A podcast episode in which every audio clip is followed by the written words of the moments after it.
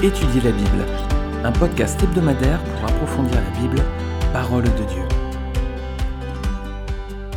Salut à tous, j'espère que vous allez bien. Je suis ravi de vous retrouver cette semaine encore pour cet épisode de podcast. On va poursuivre notre étude suivie dans le livre de la Genèse, premier livre de la Bible. Rappelez-vous qu'on a repris euh, la lecture des derniers chapitres de la Genèse sur la vie de Joseph. Et on lit ces textes avec une perspective chrétienne, on, met en parallèle en fait la vie de Joseph avec celle de Christ, et on trouve de très nombreuses similitudes entre les deux personnes. On va regarder cette semaine le chapitre 40. Joseph, rappelez-vous, est envoyé en prison. Il va faire la rencontre de deux proches de Pharaon. Et on va lire déjà le chapitre 40. On lit qu'après ces choses, il arriva que les chansons et le panetier du roi d'Égypte offensèrent leur maître, le roi d'Égypte.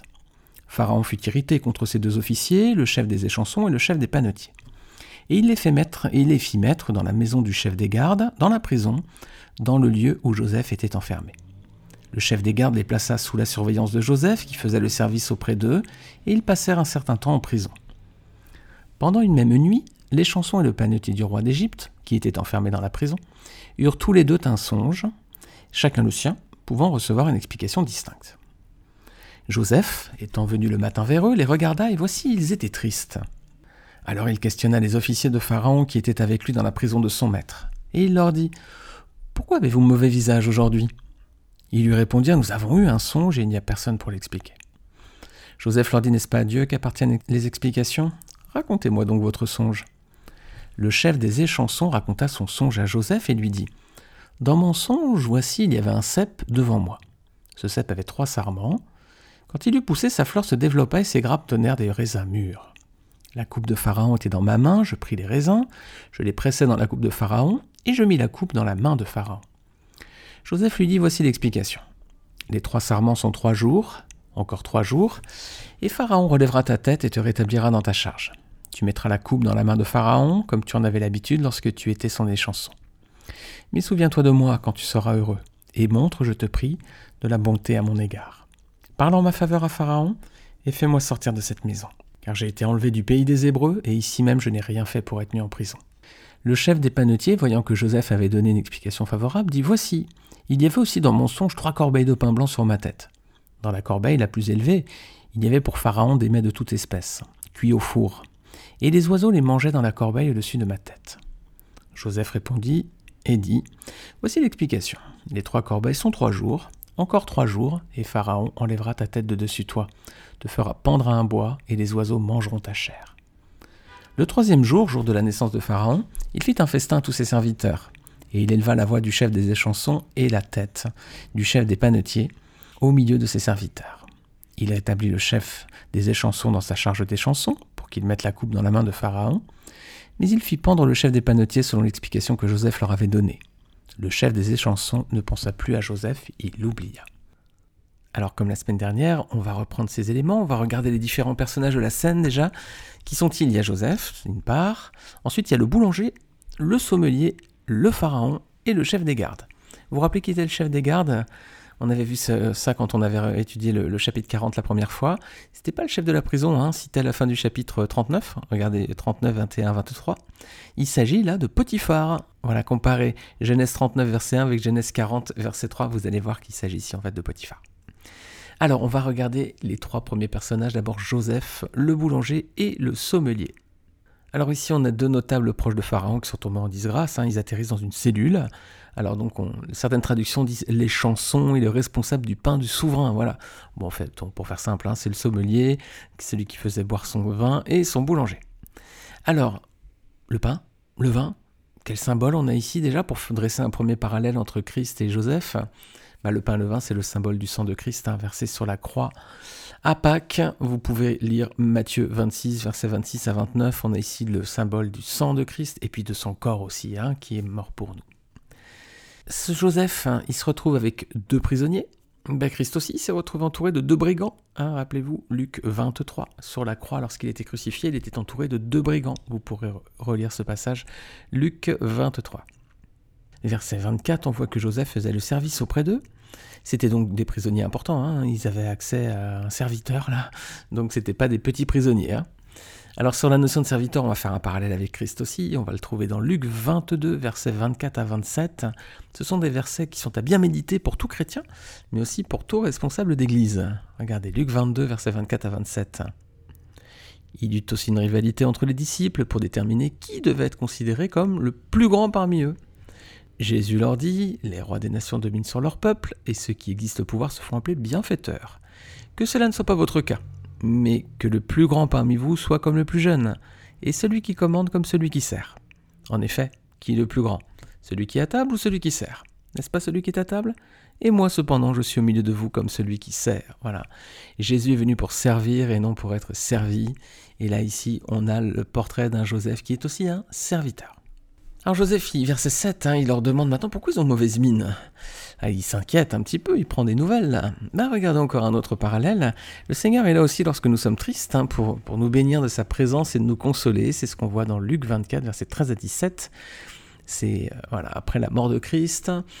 On voit que ce même jour, deux disciples se rendaient à un village nommé Emmaüs, éloigné de Jérusalem d'une douzaine de kilomètres. Ils discutaient ensemble de tout ce qui s'était passé. Pendant qu'ils parlaient et discutaient, Jésus lui-même s'approcha, fit route avec eux, mais leurs yeux étaient empêchés de le reconnaître. Il leur dit De quoi parlez-vous en marchant pour avoir l'air si triste? Voilà, le Seigneur euh, s'enquiert hein, de savoir hein, qu'est-ce qui se passe, pourquoi ils ont la mine attristée. Voilà, on a encore là un parallèle avec euh, Joseph. Alors Joseph, il va interpréter les rêves à présent. Tout d'abord, celui du sommelier. Voilà, versets 9 à 13. Dans ce rêve-là, il y a un cep de vigne avec trois sarments. Alors, quel symbole on peut voir ici? Bah, Jean 15, versets 4 à 5. Hein. Je suis le cep, vous êtes les sarments, voilà. Celui qui demeure en moi et en qui je demeure porte beaucoup de fruits, car sans moi vous ne pouvez rien faire. Jésus dit Je suis le cep, vous êtes les sarments. Alors ici, il y a un cep de vigne avec trois sarments, donc peut-être une image de la Trinité ici. En tout cas, le vin, c'est aussi le symbole du sang de Christ hein, qui a coulé sur la croix pour nous. Regardez Marc 14, versets 23-25. Il prend ensuite la coupe, c'est Christ ici, et après avoir remercié Dieu, la leur donna, ils en burent tous. Il leur dit Ceci est mon sang, le sang de la nouvelle alliance qui est versé pour beaucoup. Je vous l'ai dit en vérité, je ne boirai plus jamais du fruit de la vigne jusqu'au jour où je le boirai nouveau dans le royaume de Dieu. Voilà. J'espère que les amis, que vous serez présents à ce banquet, ceux qui ont confessé Christ comme leur Seigneur et Sauveur, qui l'ont fait maître de leur vie, voilà, seront invités à ce banquet. Hein. ils ont leur faire part déjà, ils seront présents. J'espère, les amis, vous qui écoutez ce podcast, que vous en ferez partie aussi. Sinon, venez au Seigneur et vous serez sûr de faire partie de ce grand festin. Verset 11, à présent, il fait mention d'une coupe. Une coupe, bah, la veille de Pâques, Christ a demandé à Dieu d'éloigner cette coupe de lui aussi. Hein. Matthieu 26, 39. Cette coupe, elle symbolise aussi son sacrifice et le sacrifice des martyrs. Vous pourrez relire Matthieu 20, versets 22 à 23. Et il y a aussi une autre coupe dont il est fait mention dans la Bible, c'est la coupe de la colère de Dieu. Ça, vous pouvez le trouver dans Jérémie 25, versets 15 à 16. On est dans un format podcast, j'aimerais lire tous ces versets, mais sinon ça va être très long. Je préfère vous donner des références et puis je vous invite à la fin de ce podcast déjà de les noter et puis ensuite d'aller ouvrir votre Bible pour les retrouver et les relire. Alors on va regarder le déroulé du rêve de l'échanson, versets 9 à 11. Regardez, je vais lire et puis après on va voir la progression. Vous allez voir qu'il y a quelque chose qui est assez frappant entre Joseph et Christ. Versets 9 à 11. Dans mon songe, voici, il y avait un cep devant moi. Ce cep avait trois sarments. Quand il eut poussé, sa fleur se développa et ses grappes donnèrent des raisins mûrs. La coupe de Pharaon était dans ma main, je pris les raisins, je les pressai dans la coupe de Pharaon, et je mis la coupe dans la main de Pharaon. Alors, au début, il y a un cep avec trois sarments, ensuite il pousse, il fleurit, ses grappes donnent des fruits, les raisins sont pressés dans la coupe, et la coupe est remise à Pharaon. Je vous invite à comparer ces étapes avec la vie et la mort de Christ. Regardez la symbolique de ces quatre étapes. Au début, il y a le cep avec les trois sarments. Donc on a, on a l'image de la Trinité, là, mais on a aussi Christ le cep. Hein. Nous, on est les sarments. Ensuite, il pousse et ses grappes donnent des fruits. Sa fleur se développe, hein, c'est le ministère de Christ. Ses grappes donnent des fruits mûrs, voilà, ce sont les fruits du ministère de Christ avec les œuvres des disciples. Ensuite, on a les raisins qui sont pressés dans la coupe, et là on a la mort du Seigneur sur la croix. Hein. Son sang qui coule, il est symbolisé par le, vin lors de la Sainte Seine, comme je l'ai dit un petit peu avant. Donc les raisins sont pressés dans la coupe, là c'est la mort du Christ sur la croix, son, sang qui coule. Et ensuite la coupe elle est remise à Pharaon. Voilà, Christ remet à la fin son esprit au Père sur la croix. L'enchaînement est troublant, hein je ne sais pas si vous pensez comme moi mais c'est quand même assez, frappant. Hein bon, on va regarder la suite du rêve de les chansons, versets 12 et 13. Joseph lui dit, en voici l'explication. Les trois sarments sont trois jours, encore trois jours, et Pharaon relèvera ta tête et te rétablira dans ta charge. Tu mettras la coupe dans la main de Pharaon, comme tu en avais l'habitude lorsque tu étais son échanson. Voilà, après trois jours, Pharaon donc va relever cette personne, il va le rétablir à son poste, et il va de nouveau être à côté de Pharaon comme auparavant. Eh bien, on va regarder l'enchaînement avec la vie du Seigneur, avec sa mort aussi. Trois jours, Christ, il est resté combien de temps dans le tombeau après sa mort? Trois jours. Après trois jours, il est ressuscité, c'est la Pâque. Et ensuite, il est remonté au ciel, il était rétabli, rétabli dans ses attributs royaux et divins. Là encore, l'enchaînement est assez, assez troublant, hein, assez parallélitique, on va dire. Je ne sais pas si vous pensez comme moi, en tout cas, l'enchaînement il est vraiment euh, incroyable. Hein. Alors qu'est-ce qu'il demande Joseph à, les chansons une fois qu'il aura retrouvé sa place auprès de Pharaon? Verset 14. Bah, il lui demande de se souvenir de lui lorsqu'il sera libre. Le brigand aussi va dire la même chose sur la croix. Il va dire à Jésus hein, Souviens-toi de moi, Seigneur, lorsque tu reviendras dans ton, règne. Hein. On a encore là un, petit parallèle. Hein. Et on a une phrase très touchante, verset 14. Euh, Souviens-toi de moi lorsque tu seras heureux, il dit euh, Joseph. Et nous, les amis, est-ce qu'on se souvient de Christ lorsqu'on est heureux, lorsque tout va bien dans nos vies? Souvent, on est proche du Seigneur quand tout va mal. Hein Par contre, quand tout va bien, on a peut-être tendance à l'oublier. quoi. Non, tout va bien, Seigneur, je n'ai pas besoin de toi, merci. Hein non, bien sûr, on doit être toujours proche du Seigneur, quelles que soient les circonstances, quand ça va mal, mais aussi quand ça va bien. Un autre verset touchant, c'est le verset suivant. Joseph dit J'ai été enlevé du pays des Hébreux, et ici même je n'ai rien fait pour être mis en prison. Voilà, c'est un verset qui prend beaucoup de sens si on considère Joseph comme un type de Christ. J'ai été enlevé du pays des Hébreux, et ici même je n'ai rien fait pour être mis en prison. Alors ça c'était ici le rêve du sommelier de les on va regarder à présent le rêve du boulanger. Versets 16 à 19. Ici encore il y a beaucoup de symboliques, vous allez voir. Hein. Premier symbole le plus évident, il y a le symbole du, pain, hein. voilà, ça c'est clair, c'est assez évident. Mais il y a aussi trois corbeilles, hein. c'est peut-être la symbolique de la Trinité là encore. Le pain, bien sûr, c'est le corps de Christ donné sur la croix. Il est blanc, c'est-à-dire la couleur de la pureté. Comment sont les mains dans la corbeille, verset 17, regardez De toute espèce. Oui, comme les nations et les peuples pour qui Christ va donner son corps, sa vie, hein, de toute espèce aussi. Hein. Et le panetier va finir comment? Pendu au bois. Ah, pas comme Christ, hein Christ qui est mort à la croix. Regardez Galates 3, verset 13, nous dit que Christ nous a racheté de la malédiction de la loi, étant devenu malédiction pour nous, car il est écrit Maudit et quiconque est pendu au bois. Voilà. Et regardez comment ça finit. Les oiseaux mangent sa, chair. Peut-être qu'on a ici le symbole des nations qui ont rejeté le sacrifice du Seigneur, hein, peut-être. Voilà, en tout cas, on a là encore quelques similitudes, quelques interprétations qu'on peut faire, hein, quelques symboles en tout cas, entre l'histoire de Joseph et celle de Jésus-Christ. Alors à la fin, qu'est-ce qu'on a? On a un festin. Ça finit bien cette histoire, du moins pour l'un des deux. Pour l'autre, ça finit mal. En tout cas, il y a un festin à la table de Pharaon. Au bout de trois jours, là encore, toujours les trois jours, la symbolique qui revient. Le Pharaon organise un festin, ce sont les versets 20 à 22. Or, c'est un vrai banquet. Hein Et qui est invité? Regardez bien, c'est tout le peuple qui est là. Regardez bien, versets 20 à 22. C'est tous ses serviteurs. Il n'y a que les serviteurs ici. Et il y a une bénédiction d'un côté avec le sommelier et un jugement de l'autre avec le boulanger. Qui prononce tout ça C'est Pharaon. Quelle symbolique on peut trouver ici? Bah, On a un banquet aussi dans le Nouveau Testament, c'est celui des noces de l'agneau. Apocalypse 19, versets 5 à 9. Et on va regarder qui est invité aux noces de l'agneau. Est-ce que c'est tout le monde? On va voir que ceux qui sont invités, c'est pas tout le monde, c'est uniquement les serviteurs. Comme dans l'épisode de Joseph. Regardez bien, Apocalypse 19, versets 5 à 9. Une voix sortit du trône et dit Louez notre Dieu, vous tous ses serviteurs, vous qui le craignez, petits et grands. Et j'entendis comme la voix d'une foule immense.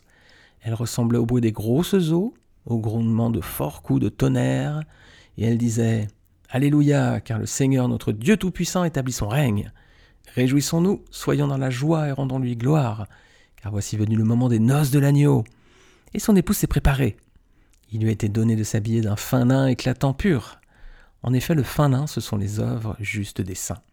L'ange me dit alors Écris Heureux ceux qui sont invités au festin des noces de l'agneau. Puis il ajouta Ces paroles sont les véritables paroles de Dieu. Alors voici ici, regardez, on va reprendre les, deux, histoires en parallèle. Hein. Il y a ici une bénédiction, hein. l'agneau s'unit à son épouse. Alors si vous ne connaissez pas cette histoire, c'est la symbolique, c'est l'Église hein, dans l'Apocalypse. c'est le symbole de les il est béni, il est restauré. Mais il y a aussi un jugement. Ce sont les versets suivants en fait. Apocalypse 19, versets 11 et 21. Et encore, vous allez voir ce texte, il y a beaucoup de symbolique entre euh, l'histoire qu'on vient de lire dans Joseph et euh, donc ce parallèle avec, euh, avec l'Apocalypse. Je vais relire ce passage, Apocalypse 19, versets 11 et 21. Vous allez voir, je vais accentuer un petit peu les mots qui sont en parallèle avec le, le festin dans le récit de Joseph. Ensuite, je vis le ciel ouvert et voici qu'un cheval blanc apparut. Celui qui le montait s'appelle fidèle et véritable. Il juge et combat avec justice. Ses yeux étaient comme une flamme de feu, il y avait de nombreuses couronnes sur sa tête. Il portait un nom écrit que personne d'autre que lui ne connaît. Il était habillé d'un vêtement trempé de sang. Son nom est la parole de Dieu. C'est Christ, hein, vous l'avez compris ici. Hein. Les armées célestes le suivaient, montés sur des chevaux blancs et habillés d'un fin lin blanc et pur. De sa bouche sortait une épée aiguë à deux tranchants pour frapper les nations. Il les dirigera avec un sceptre de fer, regardez la suite, et il écrasera lui-même le raisin dans la cuve à vin de l'ardente colère du Dieu Tout-Puissant. Voilà, c'est le, ce qu'on a vu tout à l'heure, le, fruit pressé dans la coupe. Hein. Et je lis la suite. Il portait sur son vêtement et sur sa cuisse un nom écrit Roi des rois et Seigneur des seigneurs. Je vis un autre ange debout dans le soleil. Il cria d'une voix forte à tous les oiseaux qui volaient dans le ciel. Venez, rassemblez-vous pour, regardez bien, le grand festin de Dieu. Afin de manger la chair des rois, la chair des chefs militaires, la chair des, guerriers, la chair des chevaux et de ceux qui les montent, la chair de tous les hommes, libres, esclaves, petits et grands. Alors je vis la bête, les royaumes de la terre et leur armée rassemblés pour faire la guerre à celui qui montait le cheval et à son armée. La bête fut capturée, ainsi que le prétendu prophète qui avait accompli devant elle des signes miraculeux pour égarer ceux qui avaient reçu la marque de la bête et adoré son image. Tous les deux furent jetés vivants dans le temps ardent de feu et de soufre, les autres furent tués par l'épée qui sortait de la bouche de celui qui montait le cheval. Et écoutez bien la fin, et tous les oiseaux se rassasièrent de leur chair. Voilà. Ici, on a des symboles hein, qui sont repris. Hein. Le jugement des nations, avec la symbolique du raisin, verset 15. Il y a un festin, bon, il est funeste, hein, celui-ci, verset 17. Il y a le diable et le faux prophète qui sont jugés et condamnés à mort. Ils sont maudits et rejetés, comme le boulanger. Et puis on a les cadavres des rebelles qui sont mangés par les oiseaux du ciel, comme le jugement du boulanger. Verset 21. Qui prononce ces jugements ben, Le souverain, hein, c'est Dieu le Père ici. Hein. Et dans l'autre euh, histoire, c'était le souverain, c'était Pharaon. Troublant de similitude, encore une fois, n'est-ce pas? Alors on a donc Joseph, l'image du fils toujours. Hein. Les deux prisonniers, bah, c'est un peu l'image des deux brigands à la croix aussi. Mais en même temps, c'est le sommelier. Voilà. D'un certain côté, c'est Christ qui est restauré. Et on a le boulanger, c'est peut-être Christ aussi, l'image du Christ rejeté par les hommes. Hein. Dans ce cas, Pharaon, bah, il symbolise un personnage lui, hein, vous l'avez compris, c'est Dieu le Père, hein. c'est lui qui prononce ses jugements, il est souverain. Alors une autre image peut-être, c'est d'un côté le boulanger mis à mort, pendu au bois, et le sommelier est restauré. Alors c'est peut-être les symboles aussi de Jésus. Jésus mort pendu au bois d'un côté, Jésus donc restauré, l'image de la résurrection, voilà. Donc il y, y, a des parallèles ici entre les deux. Alors en tout cas, les amis, que ces textes-là sont quand même assez euh, étonnant quand on les reprend à la lumière du Nouveau Testament, l'histoire de Joseph, à la lumière de, la vie de Christ, ça donne quand même pas mal de parallèles. En tout cas, que ça nous aide à, méditer sur ce que Christ a fait pour nous. Il a donné sa vie sur la croix pour nos péchés, son, sang a coulé, hein, il a été broyé, hein, son sang a vraiment coulé sur la croix pour nous. La puissance de sa résurrection aussi, hein, Christ n'est pas mort, il est ressuscité. Et n'oublions pas ses paroles, les paroles de Christ qui nous donnent la vie éternelle. Alors pour finir, est-ce que le sommelier va se souvenir de Joseph, verset 23 Bah non, il va l'oublier. Hein. Et oui, les amis, on oublie parfois les bénédictions de Dieu et comment certaines personnes agissent à un moment donné, hein, comme Joseph. Là. Regardez avec moi Ecclésiaste chapitre 9, verset 13 à 15 pour finir. J'ai aussi vu sous le soleil ce trait d'une sagesse qui m'est parue grande. Il y avait une petite ville avec peu d'hommes dans son sein. Un roi puissant marcha sur elle, l'investit, et éleva contre elle de grands forts. S'y trouva un homme pauvre et sage qui sauva la ville par sa sagesse et personne ne s'est souvenu de cet homme pauvre. Et j'ai dit la sagesse vaut mieux que la force. Cependant la sagesse du pauvre est méprisée, ses paroles ne sont pas écoutées. Et nous les amis, qu'est-ce qu'on fait des paroles du Seigneur? Est-ce qu'on les retient ou on les oublie? Ben, Méditons peut-être sur euh, ces questions. En tout cas, le sommelier, lui, ne va pas souvenir de Joseph, et c'est ce qu'on va voir la semaine prochaine. Voilà. Merci d'avoir écouté ce podcast. Merci d'avoir été jusqu'au bout. Si vous l'appréciez, je répète un petit peu à chaque fois, mais vous pouvez bien entendu le partager autour de vous. Voilà, partagez-le sur vos réseaux sociaux, faites-le suivre à quelqu'un. Et puis si vous êtes sur Apple Podcast, vous savez que vous avez la possibilité de laisser une note et un commentaire. Et ça me fait toujours plaisir. Je vois vos nombreux commentaires régulièrement. Il y a des personnes qui, des, des auditeurs qui laissent un petit mot et c'est toujours très sympa. Merci à tous, que le Seigneur vous bénisse et je vous dis de voulant à la semaine prochaine.